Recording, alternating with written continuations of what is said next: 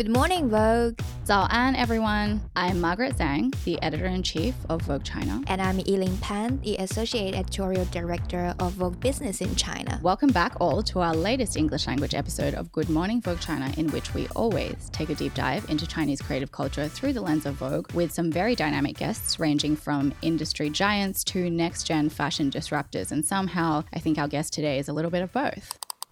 It has been a packed three weeks for the Chinese fashion industry, Margaret, right? Mm-hmm. In most part because Vogue's of fashion came to China for the first time. It did indeed. It was quite the affair for our whole Vogue team and the whole fashion community. And we'll be answering some listener questions about Forces of Fashion in our upcoming Q&A episode. So for those of you who had a lot of questions and couldn't make it there in person, feel free to drop us a line. But one of the main questions that kept coming up in all of the panels and workshops and roundtables during Forces of Fashion is actually very relevant to today's episode, and that is what is a creative director really in the context of fashion brands today? That is a 1.3 billion US dollar question to me. At least that is the approximate scale of the Louis Vuitton menswear business. And I feel like this is something that gets called into question, I would say once a decade, right? Where there's a changing of the guards at some of the bigger houses. But in the past five years, I think this discussion has really reached a fever pitch of musical chairs somehow, even to the extent that a lot of the broader consumer base, including our Vogue audience who are at Forces of Fashion in the past few weeks, they're really confused about what the role of a creative director really is at a brand. And at the same time, behind closed doors, it's also forced a lot of big decision makers in the fashion industry to really consider how a creative director plays into their long term business strategy, especially in this kind of short cycle attention economy. And there's a lot of debate happening as to how long a creative director has once they come on board to really succeed, how much time can they really be afforded by the business to execute their transformation of what are often legacy houses with legacy corporate structures. Right. We have seen the need for newness really has led up to a higher turnover rate for creative directors in fashion these days. Just over the past one year, we have seen creative leadership shakeups at several of the most prestigious luxury brands, including Gucci and Louis Vuitton Man. And next year, among other things, the industry is highly anticipating new appointments at Lanvin and Moschino, as well as debuts from Sean McGirr at Alexander McQueen, Chemena Kamali at Chloe, Matteo Tamburini at Tod's, Alessandro Vigilante at Rochas, and Walter Chiapponi at Blumarine. And meanwhile, we've seen brands like Ann Demeulemeester, Trussardi, and Bally having hired young creative directors, obviously with the ambition of radically shifting a brand's cultural relevance, only to replace them after less than three seasons. And another high profile departure just announced last week was Matthew Williams leaving Givenchy, which has sparked a lot of speculation as to what type of creative director will be taking the reins. All this change actually speak to the fact that the fashion industry has turned into mega business these days, with a lot of previously family owned luxury brands turning into publicly traded companies. And that means their financial performance has to be measured on a quarterly basis. The overall capitalization of the industry has really changed the entire nature of fashion. And that's why, to me, it seems that newness becomes more important than consistency. But we have to remember that fashion was not always this way. Yeah, Yiling, I think actually this is a good moment to kind of take a step back before we chat to our guest about what the creative director means and how it's evolved over the years. Like you said, it wasn't always the state that we find ourselves in today. Theoretically, by definition, the creative director, regardless of what industry you're in, really drives an overall brand storytelling vision. They're looking at the full picture. It's very distinct from a design director. Those are two different roles usually. Sometimes the creative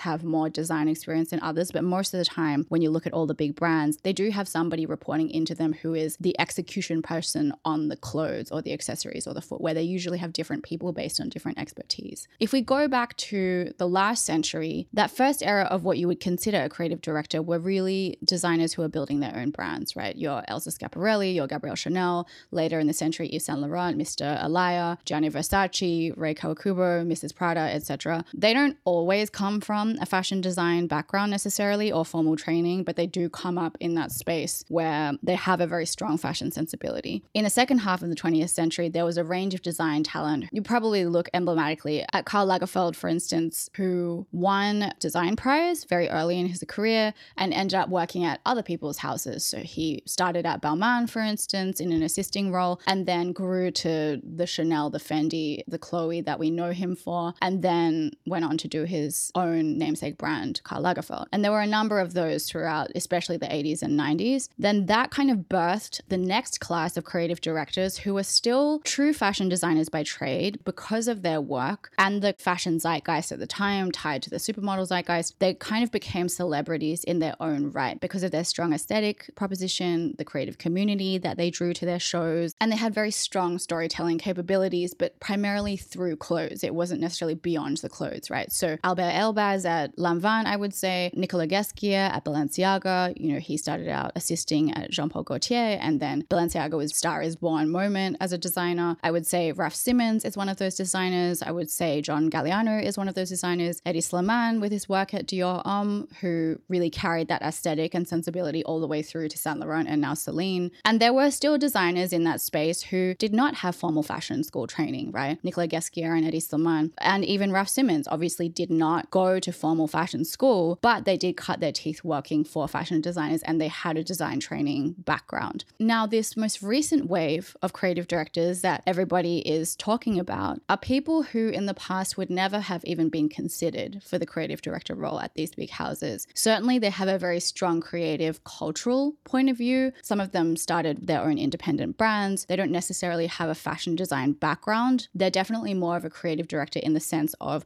community curation, more of like, if I can draw an analogy to an art director on a photo shoot where they have an overall vision they have in their mind and it's about negotiating all the execution people on set to kind of get us closer to that direction. The first time there were kind of whisperings within the industry, kind of really questioning the future of the creative director role, was more so when Justin O'Shea was appointed as the creative director at Brioni. Obviously, Justin came from a retail background, an e commerce background at Mytheresa, had a very strong understanding of the business, a strong understanding of the consumer, had an interesting fashion point of view. But I think that was really contained within the industry, that conversation when that happened. But the more earthquake moment was when Virgil was appointed at Louis Vuitton Men's, kind of succeeding Kim Jones. Kim Jones was, of course, a celebrity designer in his own sense. He was a very immersive storyteller loved a big installation. It was a big moment every time he had a show. But I think Virgil came up in a time when streetwear was re entering the mainstream as the primary means of driving culture across music, across entertainment. And Virgil, despite the fact that he didn't have formal fashion training, he was more an architect, a graphic designer by trade. But most importantly, he was a marketer. But then at the time within the industry, it wasn't like all the executives looked at Virgil's appointment. They were like, oh, we should be doing that. Virgil was the exception to the overall rule. And most of the houses were still like, okay, we're just going to carry on doing what we're doing. We have our legacies to protect. We have our brands to bolster as far as product quality, messaging to our existing audience. It's all good. But then once Virgil passed, everyone was speculating about who was going to take the reins at Vuitton Men's. There were a lot of conflicting views of, okay, should it be a design purist, a real fashion designer from that previous creative director class?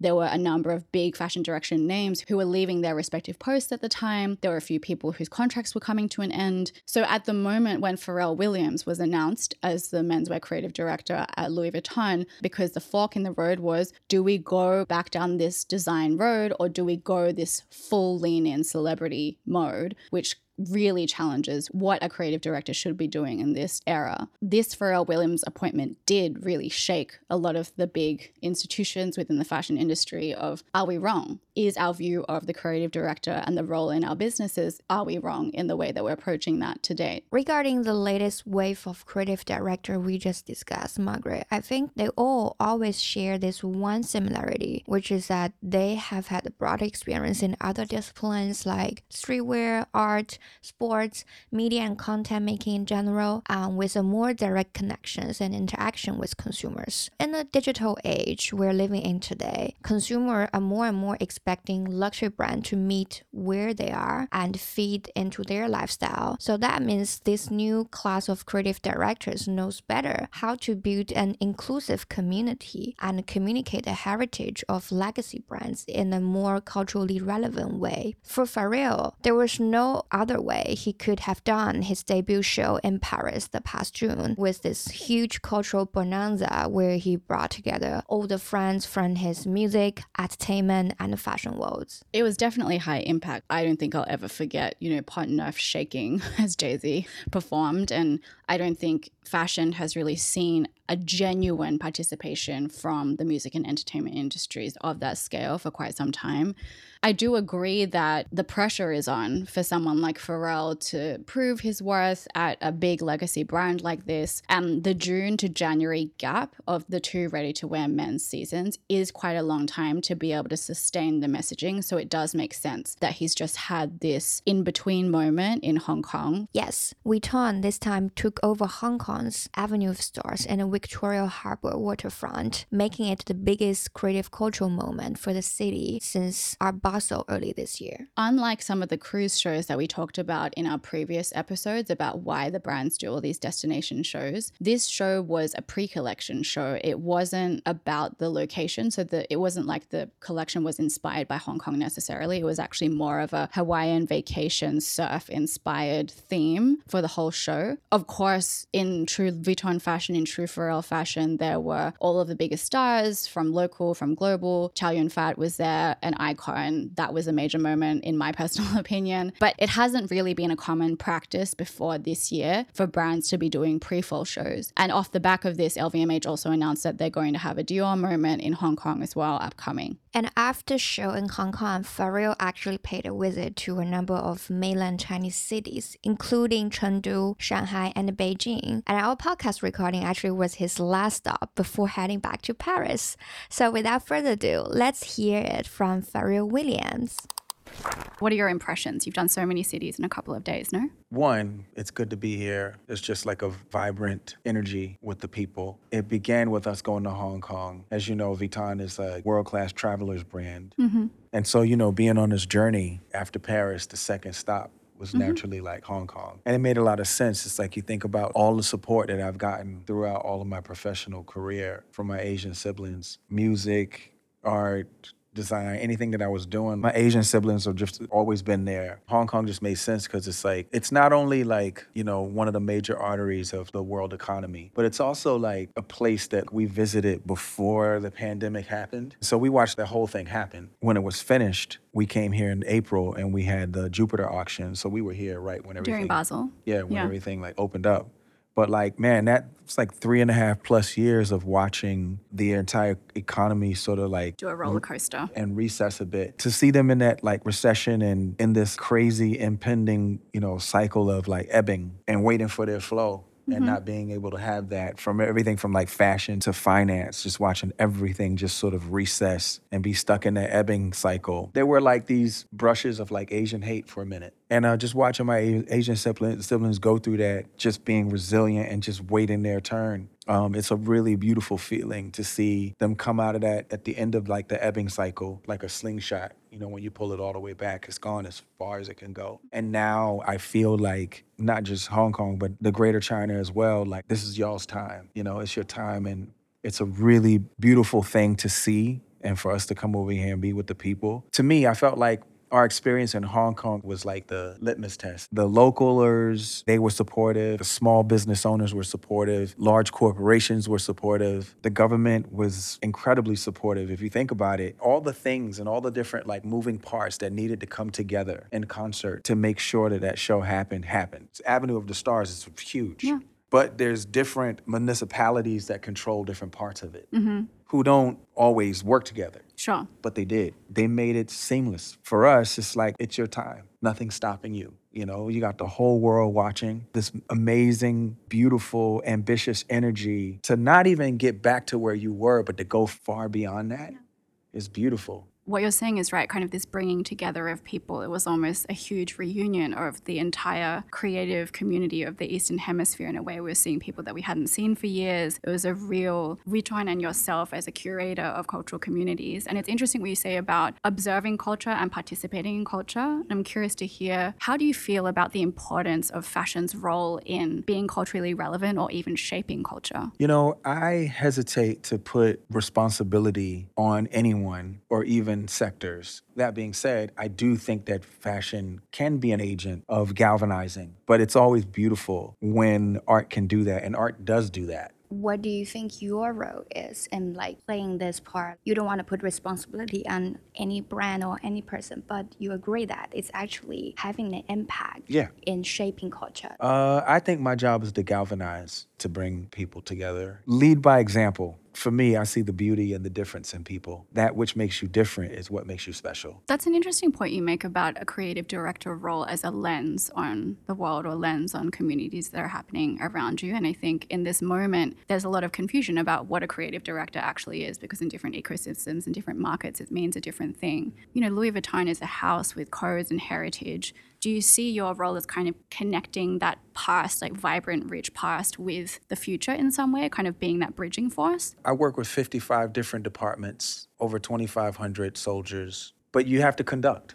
Mm-hmm. You know, mm-hmm. it's like a huge orchestra. My job is to make sure that everything is in harmony. Now that you've been on the inside for a period of time learning from these artisans, what has really surprised you about some of the people you've worked with? Or has anyone said anything to you or asked you anything that really gave you pause that you didn't expect? It just continues to be a dream. I think that's probably the most striking thing to me. Like I never experienced anything like that. But like if I don't have a job, but if I had one, it'd be very easy and hard at the same time, which is not to wake up.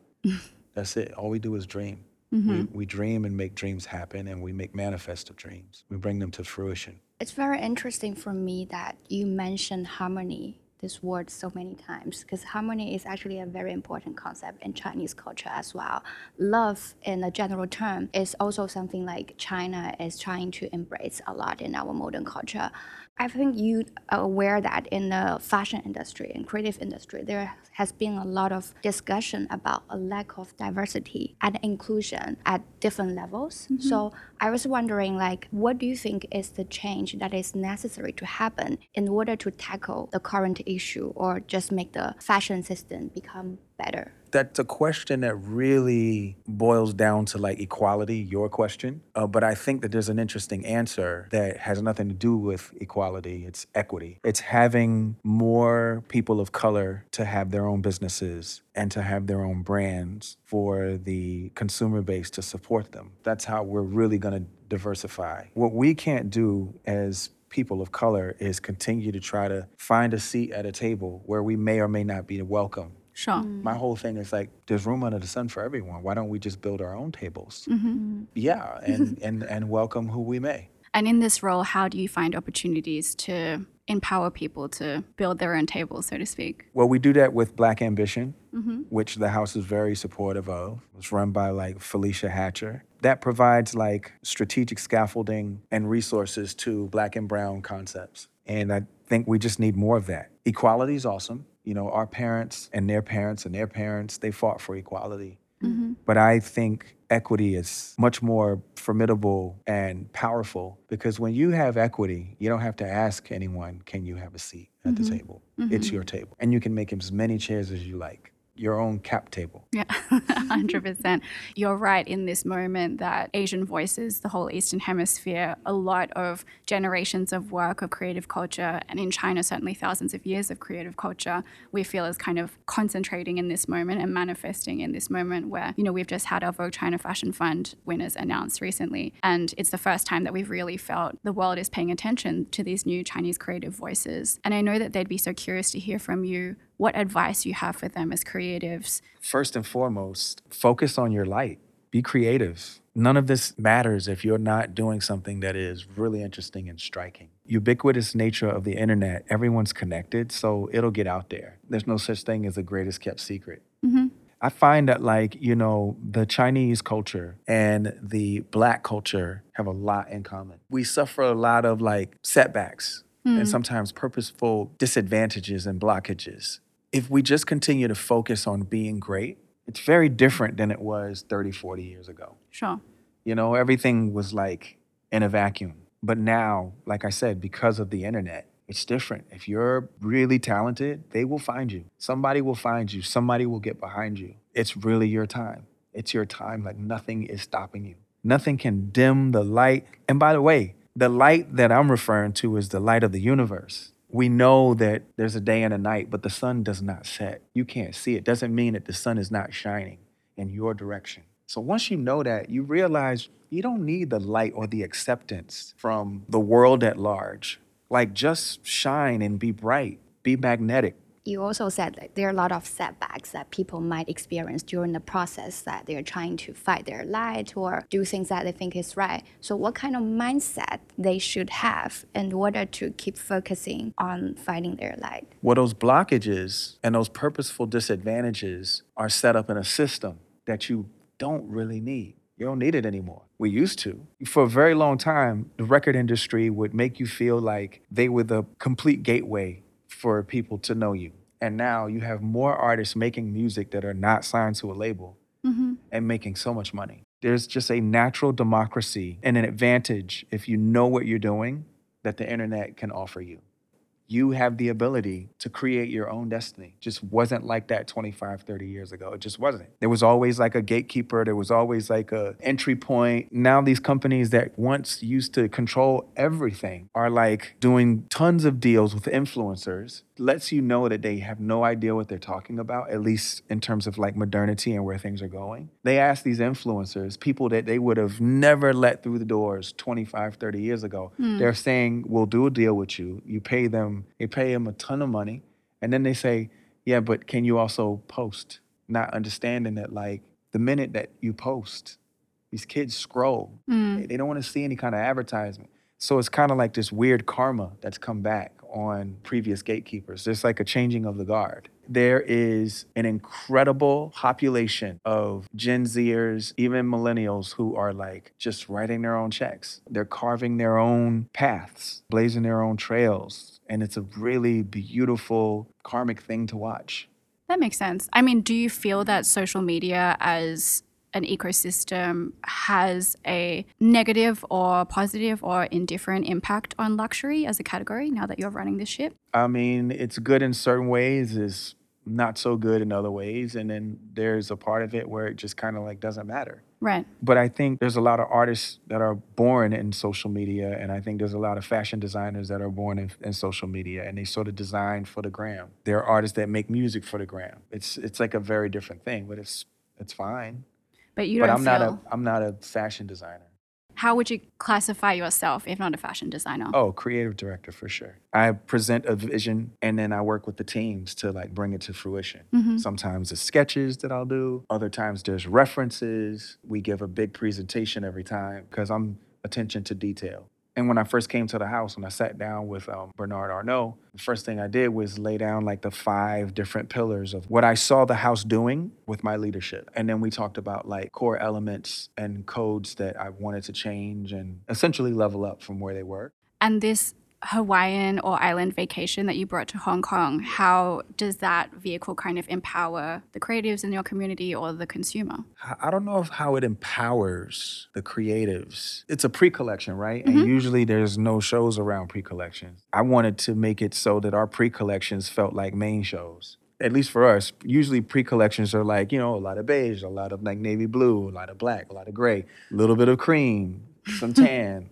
And I was like, let's level it up. Um, we obviously incorporated all the codes, but I wanted to shake the tree a bit because it's also like it's where they do a big bulk of the business because it's so like middle of the road and centrist. But I still wanted to shake it up a bit so that we are leveling the consumer up just a couple steps. You know, like, oh, we're gonna step it up. No, no, no. We wanted to floor it up. I wanted to take them up several floors. So there was a lot of incorporation of a lot of pearls. There's a lot of embroidery. This jacket is like, you know, I was looking at your jacket. yeah, this It's- jacket is gonna be uh, this is made to order, Mhm. but this was like to commemorate my trip here in China. So it just talks. So it this shows all the- is all Oh, city. okay. the Well, unique piece. we just knew that like Yeah, it's gonna be it's gonna the be the year of the dragon. Yeah. So we started there. Ah. kind of a music tour approach in a way, like band merch somehow. Kind of. I'm probably a little bit more political than that, even though I don't like politics. this was a this was a campaign for me. Uh-huh. Okay. Yeah, and I wanted my Asian siblings to know, like, listen, I appreciate everything that you've sown into me, just supported me on every platform I've ever existed on, and this was a new platform for me, and that I intend to share it.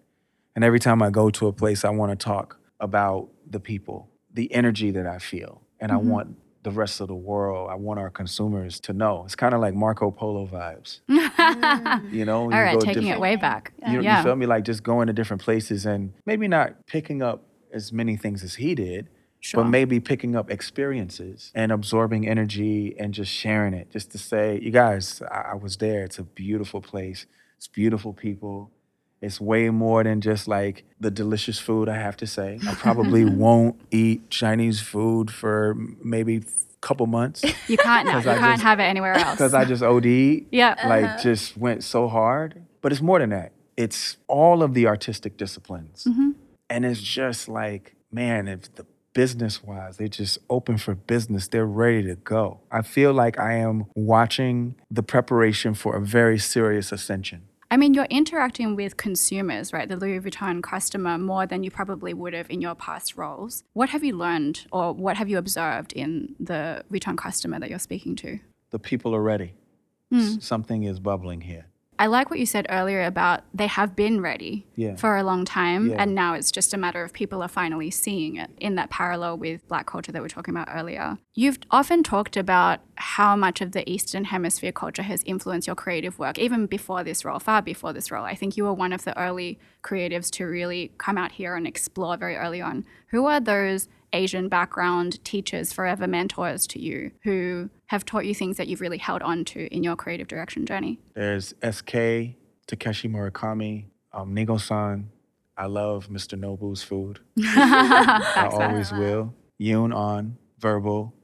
I don't breathe without these people. hmm And what would you say is the common thread of their approach to their work? Oh, these are all people who like they see it, they think it, they make it manifest. These are all practitioners of like fruition. I mean, you have been heading up this um, menswear department for Vuitton for a while. How do you perceive menswear category in 2023, and how do you see it involved going forward? Um, I know on paper it's menswear, but I just make clothes for humans.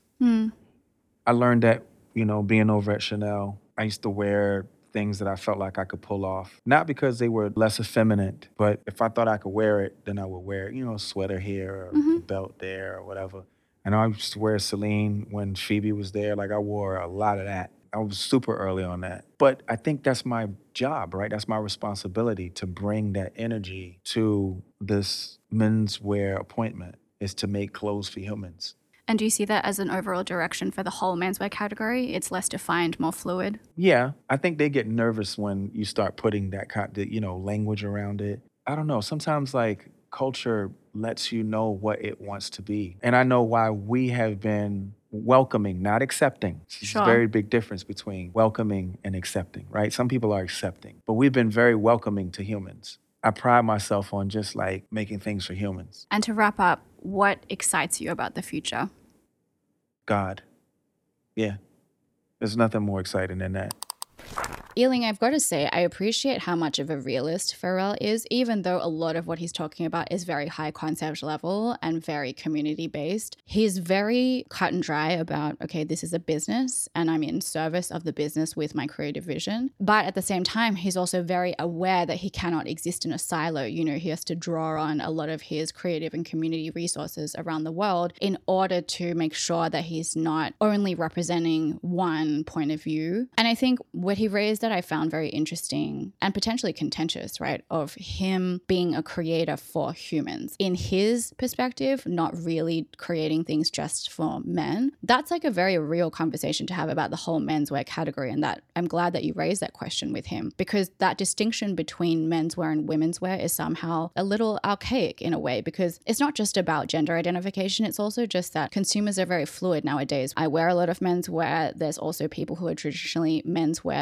consumers who are also buying and wearing a lot of women's wear, there is not that clear identification anymore. At the same time, we see women's wear and men's wear at the big houses is less about a gender distinction and it's more about a way of living, right? It's a different type of a lifestyle. I can see he has a genuine interest or curiosity, understanding and meeting new Chinese creative talents. He actually met up with a local rapper called Ma Siwei, and then this has gone very popular on social media. And in our conversation towards the end of it, like we were saying, like um, there are a lot of new upcoming creatives, and he really showed the interest in getting know more. I think that was the most excited that he was for the whole conversation. I think when you're talking about more general things about the job and the role and the pressures of design and how he needs to engage with the consumer, like his eyes really lit up more when we were talking about next generation Chinese creative talent, things on the ground here that haven't come to the surface yet, towns that he hasn't been to but he's curious about. You know, like that's obviously true of a lot of multifaceted creatives. You can really see what makes him tick. It's less about the fact of being on this throne or the fact of having this platform and just more about being amongst people and absorbing. I mean, he's always done that, as we know, across all his disciplines. So I am excited to see what he does in January during Men's Fashion Week for Ready to Wear. And I'm curious to see how this shifts all the categories around him, not just with Nicola in women's wear, but also around high jewelry, watches, etc., leather goods, gifting that Louis Vuitton has, and how it will impact the desirability of the brand, but also the way that it may be able to shape culture, not just participate in culture.